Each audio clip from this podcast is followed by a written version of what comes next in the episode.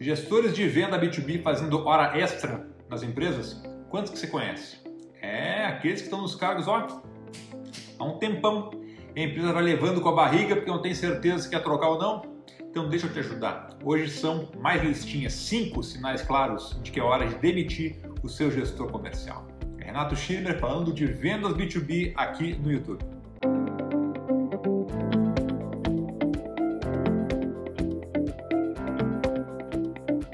Pessoal, ao olhar a chamada desse vídeo, pode dar a impressão que é um assunto que só diz respeito a diretores, CEOs de empresa, que normalmente são responsáveis aí pela contratação e pelas trocas quando necessário dos nossos gestores comerciais, né? Mas embora essa pauta aí sirva para esses profissionais, também serve e muito para quem hoje é gestor comercial, para que consiga fazer uma autoanálise da sua conduta e também para os vendedores B2B que querem futuramente se tornarem bons gestores comerciais. Né? Embora existam diversos motivos para a troca do gestor de vendas B2B, eu quero compartilhar hoje cinco com vocês que são fundamentais. Vamos lá. Um, ele não conhece os números da operação. Fazer gestão é conhecer os números.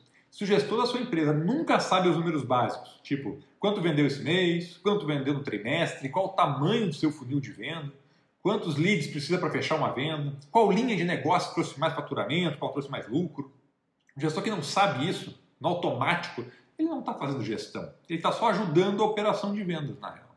Né? E saber é dizer quais são os números principais de maneira clara e na hora. Né? Porque quem faz gestão de verdade tem que ter contato com esses números, com esses indicadores o tempo todo e naturalmente o cara acaba gravando. Né? E também não adianta dizer o seguinte: olha, ah, eu não sei o número, não sei o número, eu vou lá buscar, eu vou lá pegar a planilha tal e busco para você. Pô, aí não, né? Dois, não sabe por que vende e por que não vende.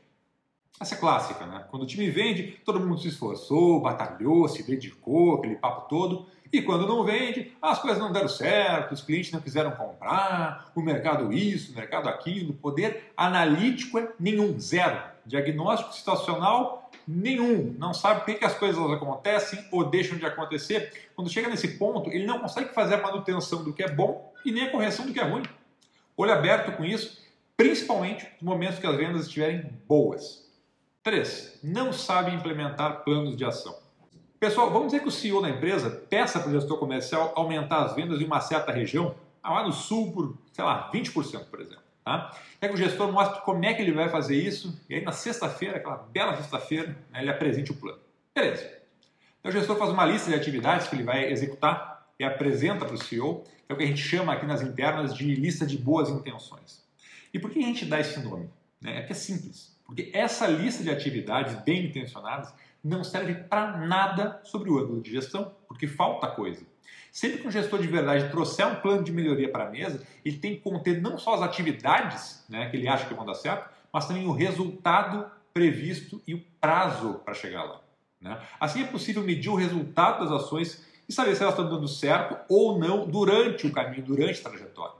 Então, o gestor que apresenta ação sem prazo e sem perspectiva de resultado é porque ou não sabe mesmo ou não quer se comprometer. Então, ou é ruim ou é pior. 4. Diz que faz tudo o que é pedido pela empresa. Tem muito gestor que utiliza esse argumento assim: ah, mas eu estou fazendo tudo o que a empresa disse para eu fazer.